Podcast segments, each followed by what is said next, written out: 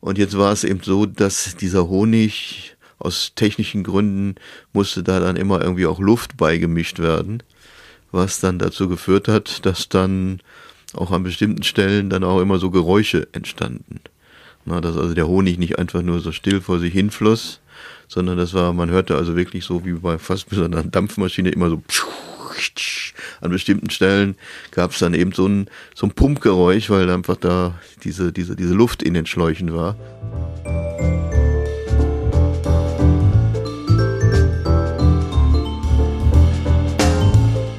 Hallo und willkommen. Hamburg Arts, das ist ein Podcast mit Themen und Geschichten aus der Hamburger Kunstwelt. Und ich bin Kai Detlefs, Journalist in Hamburg. Die berühmte Honigpumpe am Arbeitsplatz. Das war eine große Installation von Josef Beuys auf der Documenta 6. Eine eigens konstruierte Maschine pumpte Honig durch ein Schlauchsystem im Hauptgebäude der Documenta im Friderizianum. Und Galerist Sigi Sander war damals in Kassel schon dabei, nämlich als Schüler. Es gab viel Austausch und Diskussionen mit Josef Beuys, das war ein Teil dieses Kunstprojekts, mit Gästen aus aller Welt im Tagungsraum. Und dieser Tagungsraum, das war eben dieser Arbeitsplatz, durch den die Schläuche mit Honig liefen. Die ganze Geschichte kommt jetzt ich begrüße Sigi Sander. Wir kommen jetzt zur Documenta 6, die Honigpumpe am Arbeitsplatz. Wie bist du überhaupt zur Documenta 6 gekommen? Ich war ja damals noch Schüler am Grillo-Gymnasium in Gelsenkirchen und mein Kunsterzieher Johannes Stüttgen, der ja Meisterschüler und lange Zeit auch sowas wie die rechte Hand vom, vom Beuys war, der kriegte dann natürlich von Beuys die Einladung, komm doch mit deinen Jungs. Damals waren wir noch ein reines Junggymnasium. Also natürlich hätten auch Mädchen mitfahren können. Aber komm doch mit deinen, mit deinen Leuten mal nach äh, Kassel zur Documenta. Da mache ich freie internationale Universität während der äh, Documenta 6. Und äh, da zeigst du einfach mal, was du mit deinen Leuten da im, im Kunstunterricht gemacht hast und was die bei dir im Kunstunterricht ge gelernt haben. Und wir waren ja mittlerweile auch, was weiß ich, wir also ich habe ja mit einem Freund zusammen Performance gemacht, als das Tausendfeuer-Duo. Andere Freunde von uns, die waren das Küchentheater oder die Salinos oder äh, die Swinging Blue Jeans oder dann gab's was weiß ich, eine Theater-AG, dann gab's äh, eine, eine Schreib-AG und so. Das hat sich ja alles so quasi aus dem Unterricht ergeben und aus dem freiwilligen Unterricht, den wir dann ja nachmittags nochmal äh, in in unseren Arbeitsräumen, in den Baracken, da auf dem Schulhof des Grillo-Gymnasiums gemacht haben. Also, wie war das jetzt auf der Documenta 6? Ihr war da als Schüler, was, was, wie war das atmosphärisch? Was hat sich da überhaupt abgespielt? Ja, es ist, erstmal war es natürlich, wie gesagt, wenn man aus Gelsenkirchen kommt, dann ist selbst dann ist selbst Kassel Dokumenta große weite Welt. Und ähm, ja, wir haben uns natürlich irgendwo gefühlt wie die, wie die Kings. Ne? Also überhaupt, dass wir so, weit weg, so weit weg von zu Hause.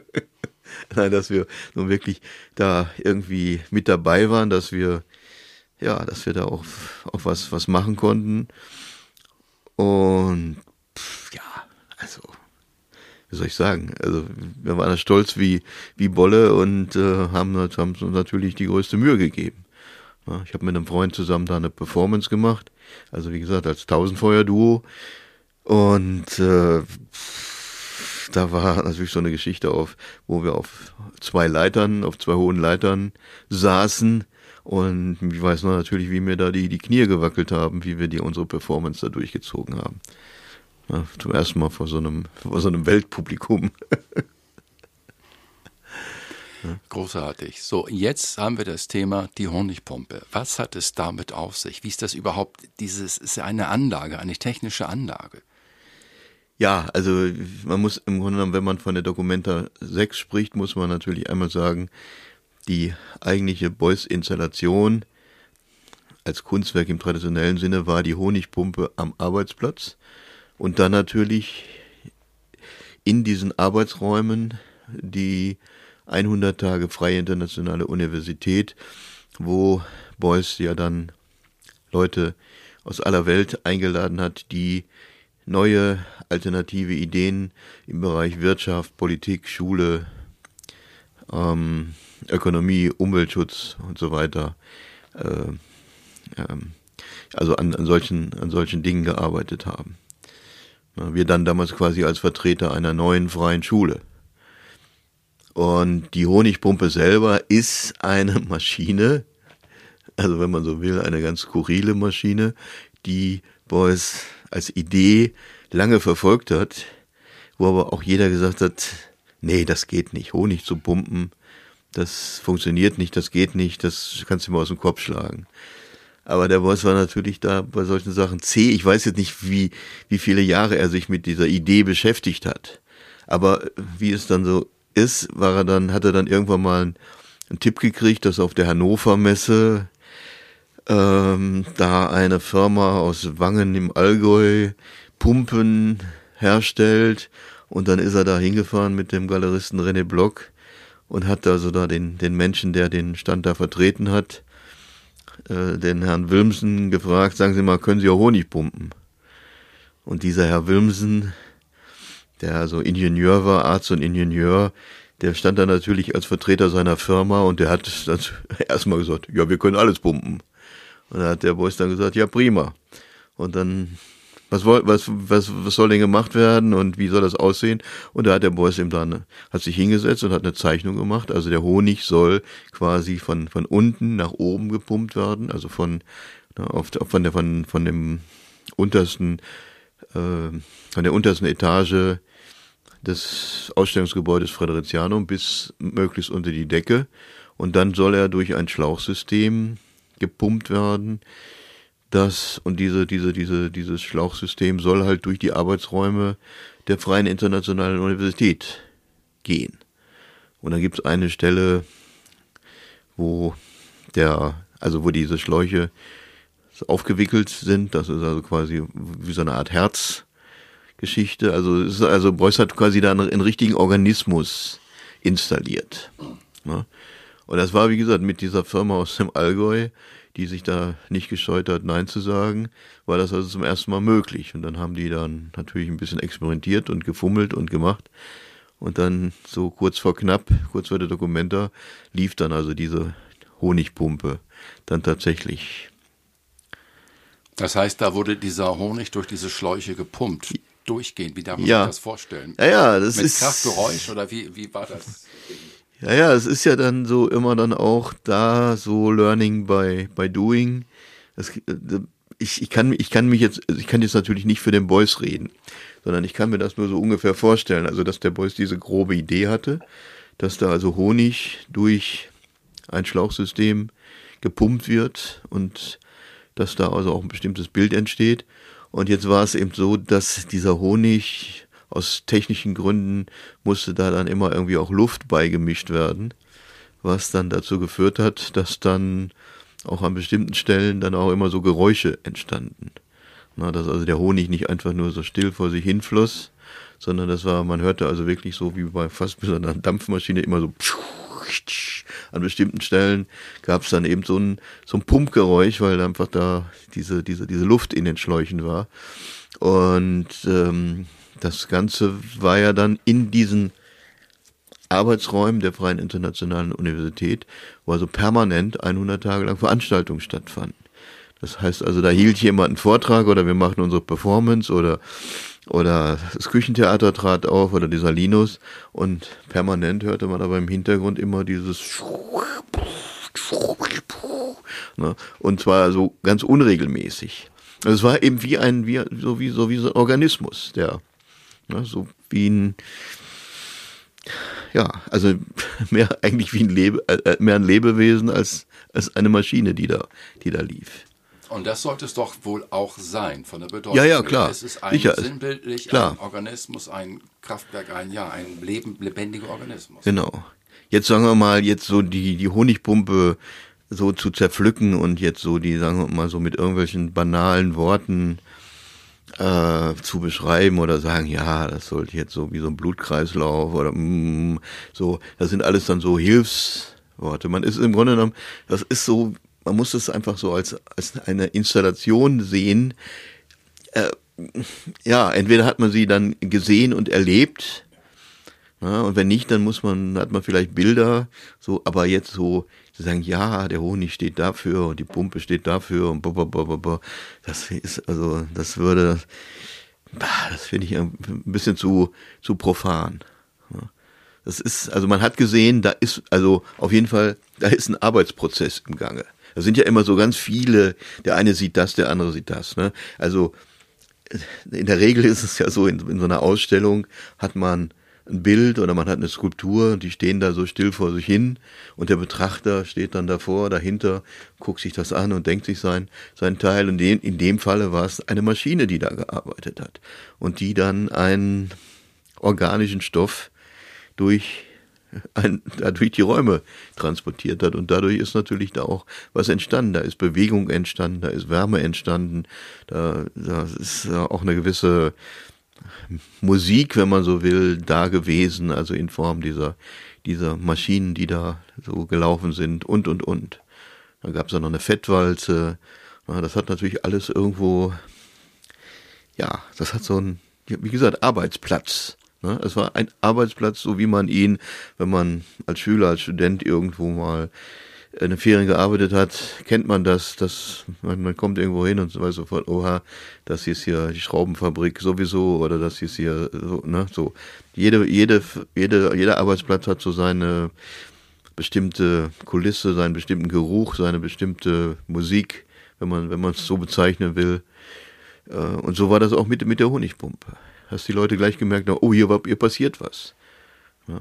Das ist ja auch, wenn ich da, also nochmal so reingreifen darf, es ist ja auch so, das ist ja auch, ähm, so, dass man dann auch natürlich auch neugierig wurde. Also wenn man, wenn man die Honigpumpe gesehen hat, war man ja noch nicht in den Arbeitsräumen drin, sondern man hat dann irgendwie gesehen, quasi im Foyer, ist die Honigpumpe installiert und das Ganze verschwindet aber dann irgendwo in der Wand und da sind so zwei, da ist ein Loch und da geht ein Schlauch rein und einer raus. Das kapiert man aber erstmal gar nicht so. Und man wird natürlich auch neugierig auf das, was dahinter ist. Das sind natürlich alles so Sachen, so die, so Details, wo man sagt, ja, das muss, das muss man einfach gesehen haben. Ne? Jetzt also so profan zu sagen, das hat die und die Bedeutung und bla bla bla, ne? ist äh, A falsch und würde auch, wie gesagt, den ganzen Zauber dieser, dieser, dieser Installation äh, kaputt machen. Es gibt einiges, ja, sagen wir, Raten oder einige Theorien, also ja, zum Thema oder Fragen zum Thema Honig und Bienen. Das also die Bienen, Honig, das war ja für Beuys schon ein beliebter Werkstoff. Also er, er war ja Tierfreund, wenn man mhm. so sagen kann. Und von daher hat sich für ihn wohl Honig angeboten. Ja, es hatte jetzt aber weniger mit, sagen wir mal, also mit Tierfreund, also Tierfreund ist natürlich auch gut. Natürlich war er auch Tierfreund. Aber ähm, es ist auch so gewesen, dass er, also dieser, dieser, diese Bienen, die haben ja diese, diese, diese, diese, diese Fähigkeit, dass sie ja quasi aus nichts oder aus Blütenstaub oder weiß der Deibel und plötzlich hat man da so eine, so eine Bienenwabe. Na, man, man hat aber auch so dieses, ähm, so der Honig ist ja irgendwie auch erstmal so was ganz Flüssiges, ähm, so und, und plötzlich ist dann da so diese, diese erstarrte diese erstarrte Form in Form von Bienenwachs oder, oder sonst wie, ist ja auch ein Material, das dem Arbeiten von, von Beuys sehr, sehr nahe kam. Es gibt ja immer so, so, so verschiedene Bilder, also sehr häufig sieht man Zeichnungen, so drei, Dreigliederung des sozialen Organismus, die Dreigliederung des Menschen. Da gibt's ja auch so diese, diese Bereiche, ähm, einmal so diesen, diesen Unterbereich des Geschlechts, der also noch sehr ungeformt, chaotisch, wild, äh, anarchistisch ist. Und dann geht das Ganze ja weiter in diesen Herzbereich. Also dieser mittlere Bereich des Menschen ist ja so der Herzbereich, also der Bereich der Liebe, Bereich der Wärme und, und so weiter. Und dann der dritte ist ja dann dieser Kopfbereich, wo dann äh, Beuys sehr gerne diese Form des Dreiecks oder auch der Ecke, der Fettecke verwendet hat oder wo einfach dann quasi das chaotische ähm, durch, sagen wir mal, Wärme, Liebe und auch natürlich durch den Arbeitsprozess geformt wird und dann letztendlich im, sagen wir mal, in der letztendlichen Form zur, zur Plastik, zur Skulptur wird, aber damit natürlich auch einen Punkt erreicht hat, also mit dem, also mit der, mit der Fertigstellung ist natürlich auch gleichzeitig ein Endpunkt erreicht. Ein Todespunkt und so weiter und so weiter. Und das ist natürlich, sagen wir mal, das, was die Bienen da machen, ist im Grunde genommen das Gleiche, was, was der Beuys halt auch macht, wenn er, wenn er eine Fettecke macht. Das ist so, wie gesagt, da sind die quasi Kollegen von, von Beuys. Wie waren die Reaktionen des Publikums auf diese Honigpumpe, diese neuartige große Installation? Naja, diese Dokumenta selber war ja sowieso äh, da waren viele verrückte Sachen. Da waren die Piss-Paintings von Andy Warhol, die viele Leute so aufgeregt haben. Also wo Andy Warhol selber oder wer auch immer auf irgendwelche Kupferplatten draufgepinkelt hat und quasi das Oxidationsergebnis war dann das fertige oder auch noch nicht so fertige Bild. Da war der Videodschungel von dem Namjoon Paik und, und also solche Sachen war das schon auf der Dokumenta. Ich hoffentlich werfe ich da jetzt nichts durcheinander. Ähm, aber es war schon ein Dokumenta, wo also viele verrückte Sachen zu sehen waren. Und sagen wir mal, der, der Beuys hat da natürlich auch durchaus versucht, da auch immer so den Vogel abzuschießen. Das muss man ja auch sehen. Also, dass der Beuys immer sehr bemüht darum war, dann auch wirklich also was zu präsentieren, ja, was, wie soll ich sagen, nicht umsonst ist der Beuys dann der Künstler Nummer eins gewesen in dieser Zeit. Das war ja auch immer so auch so sein Bestreben. Also wenn man dann was macht, dann macht man, dann stellt man da keine alten Kamellen hin, sondern dann macht man was, was für einen selber ja auch eine Herausforderung ist. So war das ja dann auch, auch fünf Jahre später auf der Documenta 7, wo er sich ja quasi, ja, wenn man so will, fast ein bisschen übernommen hat mit dem Projekt 7000 Eichen. Also das, was der Beuys dann da gemacht hat, war nicht einfach nur so eine retrospektive Geschichte oder ich rufe mal drei Sammler an und die sollen hier mal aus ihren Beständen was hinmachen, sondern das war für den Beuys selber auch immer eine Herausforderung. Ja, apropos Herausforderungen, also diese freie Universität, das ist ja nun auch etwas sehr besonders Spezielles. Das hat sich da vor Ort, wie du sagst, in Arbeitsräumen abgespielt. Auf welche Weise? Ja, also das Ganze geht natürlich zurück auf die, auf die Zeit, als Beuys ja selber noch Professor an der Akademie war und dann rausgeschmissen wurde, weil er sich einfach gegen den Aufnahmemodus, also weil er sich quasi gegen den Numerus Clausus, der da an der Akademie herrschte. Nicht nur an dieser Akademie, sondern generell, ich glaube bis heute sogar noch, der herrscht. Äh, und dass der Beuys halt gesehen hat, so geht es nicht. Und vor allen Dingen, es geht auch nicht, dass, dass, der, dass der Staat ins, ins Schulwesen eingreift, sondern das, das Schulwesen, das Bildungswesen muss, muss, muss frei sein. Deswegen dann die Idee einer freien und dann natürlich möglichst auch internationalen, also nicht irgendwie so dieses kleingeistige äh, nur an, an, an sich selber denken, sondern gleich international denken, freie internationale Universität für Kreativität und interdisziplinäre Forschung. Na, das war dann so das, so der Anspruch. Und der Beuys hatte ja ursprünglich auch mal die Idee, so eine Universität tatsächlich irgendwo in Europa zu, zu etablieren, aber es scheiterte natürlich einfach an den enormen Kosten. Und wie hat sich jetzt auf der Documenta selbst also diese Sache abgespielt? Da haben Menschen ja. diskutiert. Beuys hat täglich diskutiert. Ja, man, muss, richtig was los. man muss sich ja nur vorstellen, also heute im, im, in Zeiten des Internets, wo man sich über alle möglichen Kanäle vernetzt, damals war es ja so, wenn da Leute aus Schottland kamen oder aus, äh, aus Italien, aus den Abruzzen oder keine Ahnung was aus Irland oder selbst aus Papua Neuguinea. Ähm, da war, das war natürlich äh, ja einfach, also diese Gelegenheit hatte man ja nicht so so häufig, dass man dass man solche Leute getroffen hat. Und umgekehrt hatten diese Leute ja auch nicht unbedingt so die Gelegenheit, ähm, so weltweit mal, also, also Leuten aus aller Welt irgendwie ihre Projekte vorzustellen. Und das haben Sie da gemacht? Das, dazu hatten Sie da die, die Gelegenheit. Also es gab dann ein, ein Programm, das einfach dann natürlich auch veröffentlicht wurde. Und ähm, dann kamen eben meinetwegen Leute aus Italien, die an, an ökologischen Landwirtschaftsprojekten gearbeitet haben. Da kamen Leute von einer Firma, die aus England, die hieß, glaube ich, Luke, oder die heißt Lucas Aerospace. Die hatten bis dahin nur für die, für die Rüstung gearbeitet, so wie ich das in, in Erinnerung habe. Und die Mitarbeiter haben gesagt, wir wollen nicht immer nur für, für Krieg und Tod arbeiten, sondern wir wollen auch mal also unsere Arbeit sinnvoll einsetzen. Und dann haben sie eben diese, diese Busse entwickelt oder auch so ein, so ein, so ein System entwickelt, wie auch Behinderte, also ohne große Probleme in, in Busse und Bahnen einsteigen können. Das war so eine Geschichte, an die ich mich jetzt so erinnere.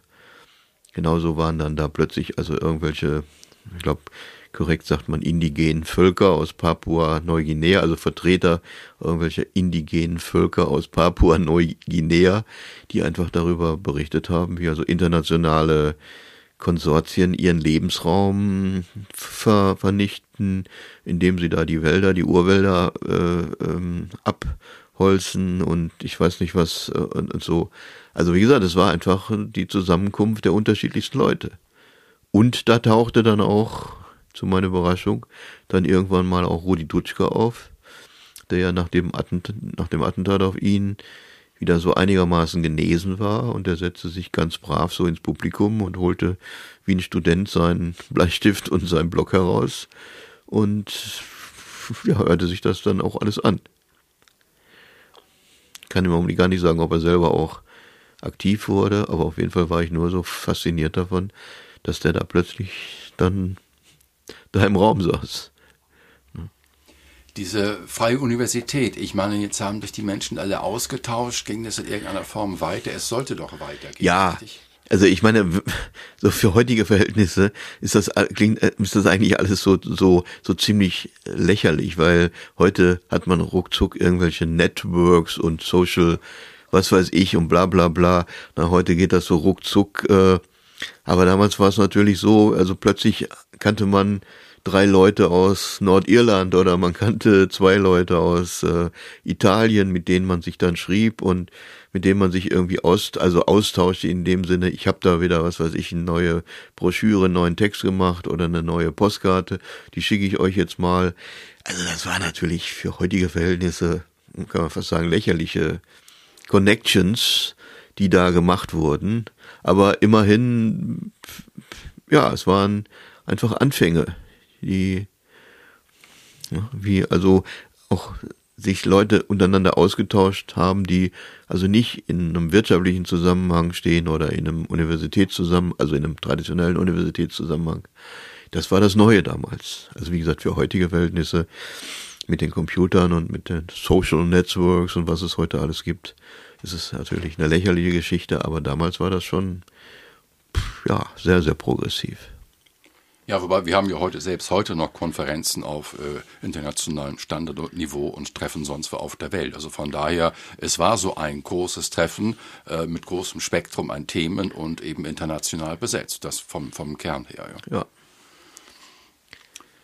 Diese Abkürzung FIU, das ist ja die Abkürzung mhm. für diese freie Universität, die liest man heute noch im Netz. Es ging irgendwie, wurde es, die Idee wurde weitergetragen, oder? Naja, es ist, ähm, also wir Gelsenkirchner waren ja dann auch quasi, als wir von der Documenta kamen, eine Zweigstelle der Freien Internationalen Universität oder der Free International University. Ich habe mit einem Freund, mit dem wir damals auf einer Etage gewohnt haben, wir hatten ja dann so ein, so ein, so ein kleines Informationsbüro, haben wir das genannt. Ähm, ja, wo wir dann natürlich dann, also den Adressen, die wir da so bekommen haben, dann auch immer unsere neuesten Ergüsse zugeschickt haben äh, und die uns dann ihre Sachen oder ihre Zeitschriften oder was auch immer. Ähm, jetzt weiß ich nicht genau, ob ich jetzt den, den Faden verloren habe, aber ähm, ging um die Frage, inwieweit Ja. es weiterging. Der ja, Gedanke, also ja klar, also, ne, also plötzlich gab es dann also die FIU Gelsenkirchen, es gab die FIU Bolognano, es gab die FIU, was weiß ich, London. Ne? Also sicherlich muss man das alles so ein bisschen, äh, wie soll ich sagen, etwas in bescheidenem Maße sehen. Aber man hatte da, man hatte da irgendwo plötzlich in Italien, in England, in Irland, äh, selbst in Papua-Neuguinea hatte man plötzlich so Ansprechpartner oder Austauschpartner, wenn man so wollte. Also mit denen man sich irgendwo auf geistiger Ebene ausgetauscht hat. So gut es damals möglich war. Aber man muss, man muss das Ganze auch so ein bisschen sehen, so wie, ähm, ja, also wie, dass man da erstmal so ein, so ein Samenkorn irgendwo reinlegt. Ja, also man darf jetzt nicht gleich sagen, "Hä, das war ja gar keine richtige Universität, in dem, es gab ja gar keinen Direktor oder hattet ihr Unterrichtsräume oder so, sondern es war einfach wie so ein Samenkorn, das man irgendwo reinlegt und, aber auch wo man jetzt auch mal so ein bisschen großkotzig ist und sagt, so, das ist jetzt hier die Freie Internationale Universität Gelsenkirchen. Und das ist dann so die, also die, die, die bescheidene, äh, Dachwohnung von zwei Schülern, äh, die von ihrem Taschengeld da irgendwelche beim, beim, beim Schnelldrucker irgendwelche Postkarten, Kunstpost, Künstlerpostkarten drucken lassen und dann die an irgendwelche Leute verschicken oder so. Ne? Also, ja, wie gesagt, ne? Ja, okay. Und jetzt ist für mich die Frage, wie ging es dann danach für dich weiter? Du hast irgendwann deinen Weg ja ins Atelier von Joseph Beuys gefunden. Ja, ich hatte zunächst mal, wir hatten nämlich an der Schule sehr gerne und ich durfte da zwei Jahre länger bleiben als normal. Die wollten mich da nicht gehen lassen. Ähm, aber es war auch so, dass man in dieser Zeit, also ich, ich kann ja auch erstmal nur für, für mich sprechen, aber ich denke, vielen anderen ging es genauso. Man wollte nicht in diese, in diese traditionellen Betriebe rein. Man, man wollte irgendwie, man wollte was Neues machen, man wollte was anderes machen. Und das war die Schwierigkeit, weil es gab's ja so in der Form nicht. Ja, und wir, und ähm, also die Grünen war dann natürlich ein Anfang, ja, dass wir dann ja so quasi 19, ab 1978 dann angefangen haben, die Grünen aufzubauen in, in, in Deutschland. Da gehörten wir dann auch mit dazu. Äh,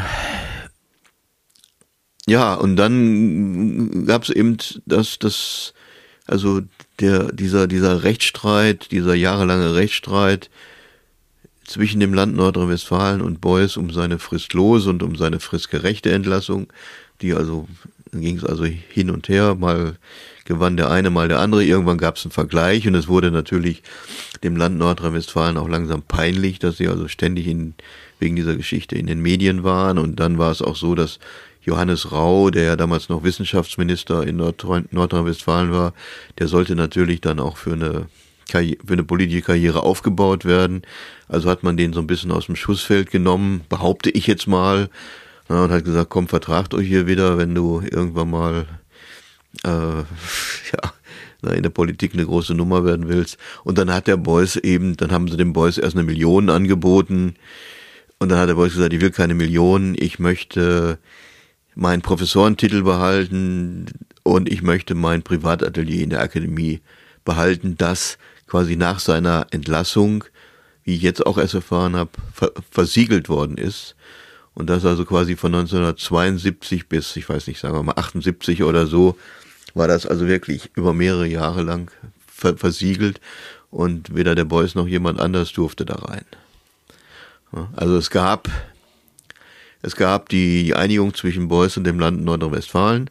Beuys durfte sein Privatatelier behalten, Beuys durfte seinen Professorentitel behalten und da haben wir dann ja alternativ gearbeitet, wenn man so will.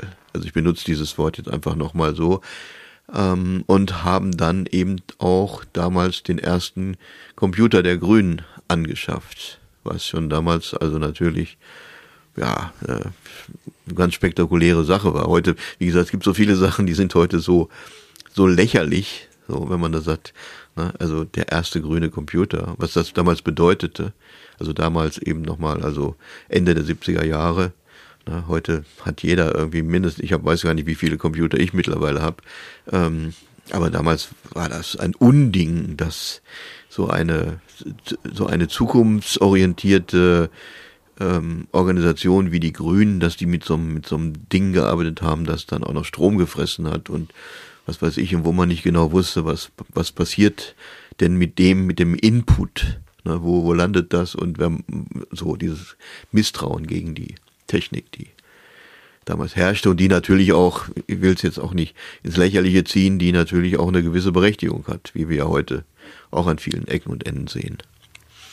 Aber das war damals, dass wir da den, plötzlich haben wir über eine Hamburger Firma, die hier am Schwanenweg saß, na, haben wir den, den ersten Computer der Grünen da in der Akademie stehen gehabt und haben da dann Aufbauarbeit und Adressverwaltung für die Grünen Nordrhein-Westfalen gemacht.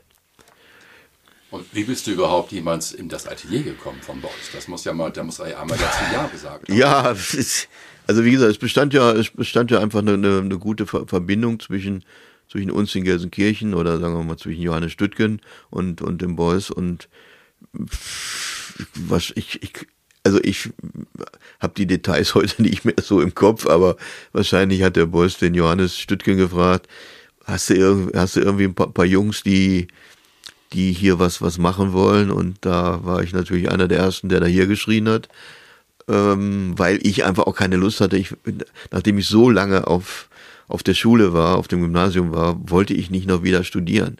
Ich wollte wirklich rein in Action. Ich wollte, na, ich wollte sofort loslegen.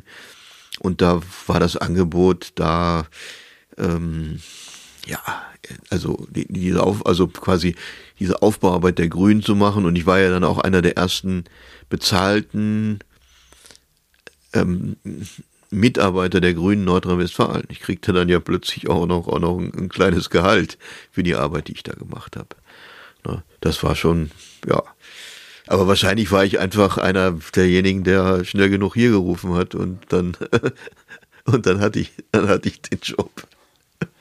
Ja, und wie fing das denn an mit den ersten Grünen und äh, Mitgliedern? Ich meine, wie ging, das, wie ging das los in eurem kleinen Kämmerlein? Ja, das war ja nun wirklich, also man muss sich ja nur wirklich einen absoluten Nullpunkt vorstellen und auch eine Zeit ohne Computer. Ich glaube, ein Fax gab es da auch nur so äh, bei der NASA oder weiß nicht einfach wo.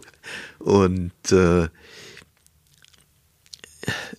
ja, man hat sich da irgendwie ich muss, wie hat man sich denn damals irgendwie auf irgendwelchen Versammlungen oder hat man sich ge, getroffen und dann hat man bei der bei der Stadt Infostände beantragt und dann hat man sich irgendwie in die Fußgängerzonen reingestellt und hat also das dürftige Informationsmaterial, das man hatte, das hat man dann irgendwie unter die Leute verteilt. Und dann kamen die natürlich an und hatten irgendwie, äh, also Damals gab es irgendwie noch eine Heidenehrfurcht vor der 5%-Klausel. Es hatte sich so in den Köpfen der Leute so manifestiert, dass diese 5%-Klausel genauso unumstößlich ist wie äh, die wie, wie, die wie die Mauer, die zwischen Ostdeutschland und Westdeutschland. Ähm, und man hat sich nicht vorstellen können, dass es eine andere Partei, also außer der SPD, der CDU, der FDP und der CSU, schaffen könnte, diese 5%-Hürde zu überspringen und irgendwo in den Bundestag, in die Landtage zu kommen. Das war ein Ding, das, das, war, das, das hatten die Leute nicht drauf. und dementsprechend haben sie uns irgendwie, sagen wir mal, vielleicht mit einer gewissen Sympathie, aber auch mit einem, mit einem gewissen Mitleid angeguckt, so nach dem Motto, Leute, also das ist alles schön und gut, aber ihr wisst doch, ihr habt gar keine Chance. Umso ähm, überraschender war es dann natürlich, dass als die Grünen, ich glaube irgendwann in Nordrhein-Westfalen, äh, ich bin jetzt mit den Zahlen nicht so bewandert, auf jeden Fall kriegten die Grünen in Nordrhein-Westfalen irgendwann mal 4, so und so viel Prozent. Und da war natürlich in der äh, politischen Szene eine Riesenaufregung. Aufregung was sich eben dann auch daran manifestierte, dass wir, wer weiß wie viele neue Mitglieder äh, bekamen, darunter also viele Leute, die sonst immer so in der Fußgängerzone, also mitleidig auf uns herabgeguckt haben. Und äh, ja, die jetzt gemerkt haben, bei den Grünen mache ich doch vielleicht schneller Karriere, als wenn ich jetzt hier ewig und drei Tage bei den Jusos, bei den Jusos oder wie diese ganzen jungen äh, Vereine der, der Parteien heißen, na, äh, mich, mich irgendwie äh, andiene. Aber es war, wie gesagt, es war, ja, es war, einer hat den anderen angesprochen, man, es war so wie, äh, wie soll ich sagen, wie bei, wie bei der Weißen Rose hier, die Geschwister Scholl. Man hatte irgendwelche Aufnahmeanträge, man hatte irgendwelche Flyer, irgendwelche äh, knappen äh, Infos oder Statements äh, in der Tasche, die verteilte man, verschickte die an, an, an Freunde, Bekannte, Verwandte äh, und so, ja, so kam dann so, so nach und nach entwickelte sich das Ganze. Und da war ja dann auch der, dieser, dieser, dieser Computer so wichtig, dass man also mit dem, mit dem Computer, der ja erstmal nichts weiter machte, als Adressen zu speichern, konnte man dann sehen, ja, wie viele Mitglieder haben wir denn schon im Bezirk Heinsberg, wie viele haben wir im Bezirk, äh, was weiß ich, Bottrop äh, und wie, wie viel haben wir denn in Castro Brauxel oder, oder sonst wo. Und wenn man gesehen hat, oh, da gibt's ja noch so weiße Flecken, die es ja damals noch en masse gab, dann musste natürlich, da musste man ja überlegen, wer fährt denn mal nach Heinsberg und macht da mal einen Informationsstand oder eine Informationsveranstaltung und guckt, dass wir da ein paar Leute finden, die äh, den Ortsverein Heinsberg gründen. So, das war so quasi die, die Arbeit erstmal. Und das hat sich alles abgespielt jetzt praktisch mit Josef Beuys? Also als ja klar, natürlich, sicher. Also ich meine, der, der Beuys war ja dann auch jemand, also das war ja für uns immer so das Highlight äh, des, des Monats, wenn der Beuys irgendwo in, was weiß ich, Hennef Sieg in irgendeiner Dorfkneipe da ähm, als als als grüner äh, ja auftrat also wie gesagt, man darf sich das jetzt nicht so vorstellen wie heute, so, so Weltstar und, und so, sondern also der Voice hatte eine gewisse Bekanntheit, aber auch eigentlich mehr so im Kunstbereich. Ne? Aber wenn wir dann da irgendwo, was weiß ich, Hennef Sieg oder weiß der Deibel, all diese, all diese, diese, diese tollen Kleinstädte, die es da gibt, ne? da, da saß man dann in irgendwelchen Hinterzimmern von, von Kneipen und hat dann mit, mit interessierten Leuten geredet. Ne? Und da war der Beuys einer von, von vielen und also auch natürlich ganz, ganz engagiert. Ja, und was hat sich, wie hat sich das abgespielt jetzt da in eurem Kämmerlein bei mit Boys in der Akademie? Also wie habt ihr zusammen gearbeitet? Wie, wie lief so ein Tag ab mit Josef Beuys? Ja, also man muss jetzt, äh, man muss jetzt natürlich mal sagen, der Beuys war damals schon, also erstmal lebte der Beuys natürlich auf der anderen Rheinseite in Düsseldorf-Oberkassel, hat da sein Atelier gehabt, hat auch da sein einiges Büro gehabt äh, am, am Drakeplatz, äh, in, also ein Büro in seiner Wohnung. Ähm, äh, und der Boys war jetzt nicht jeden Tag da. Ne? Also man hat, also er war damals schon, ich sage ja, es ist irgendwann, irgendwann auf irgendeiner Fahrt zu so einer Veranstaltung, sagte der Boys dann irgendwann mal zu mir, du Siggi, ich weiß jetzt schon, wo ich in fünf Jahren bin. Mein Terminkalender ist so voll, dass ich jetzt also wirklich fünf Jahre lang jeden Tag Termine habe. Das war für mich also so unvorstellbar. Ne? Aber ja, ne? und so war er natürlich also ständig unterwegs, also auch natürlich auch, deswegen, man, man wundert sich immer, boah, was hat er alles produziert, aber der war einfach da wahnsinnig fleißig, war wahnsinnig viel unterwegs und auch natürlich sehr gefragt zu der Zeit. Deswegen waren, war der jetzt nicht permanent anwesend in der Akademie und musste der ja auch gar nicht. Ja, der kam ab und zu mal vorbei. Für ihn war das oft auch mehr so wie so eine Art Erholung. Dass er dann mal anrief und sagt, seid ihr, seid ihr da? Natürlich seid ihr da. Also könnt ihr mal einen Kaffee kochen, könnt ihr mal ein paar, äh, paar Rothändler kaufen, äh, die, die Eva hat gerade wieder meine, meine Zigaretten entdeckt hier, die ich versteckt hatte. Und ja, und dann kam er halt rüber und hat dann, ja, zwei, drei Tassen Kaffee getrunken, hat ein paar Zigaretten geraucht und hat eben so ein bisschen erzählt oder hat auch natürlich gefragt, was macht ihr? Und so, na, das war, ja, relativ, also es war einerseits natürlich toll und wir waren natürlich dann schon aufgeregt, logisch, aber, äh, es war auch irgendwie so ein bisschen ja, locker so unter, unter Freunden irgendwo. Ja, so klingt es. Also äh, mit dem großen Boys auf Du und Du und in freundlicher Atmosphäre. So klingt es jetzt, ja. Ja, aber so war ja eigentlich jeder, also jeder, der irgendwo ein bisschen mit dem, also der Boys war ja, wie gesagt, man muss immer sagen, der Boys war eigentlich der Boys. Ne? Und da hat keiner jetzt gesagt, oder sagen wir mal, wenn jemand gesagt hat, Herr Professor oder, oder auch wenn Leute, die dann umgekehrt äh, so eine gewisse, meinten, so eine gewisse Vertrautheit herstellen zu wollen, die dann, wenn die gesagt haben, Josef, hör mal Josef. Das wurde so gerne so bei den Anthroposophen zum Beispiel haben immer, Josef, sag mal, sag, Josef, hör mal und so. Da haben wir uns natürlich immer irgendwie drüber kaputt gelacht, weil der Boys war einfach der Boys. Alle haben zu dem Boys Boys gesagt. Selbst seine Kinder, selbst seine Frau.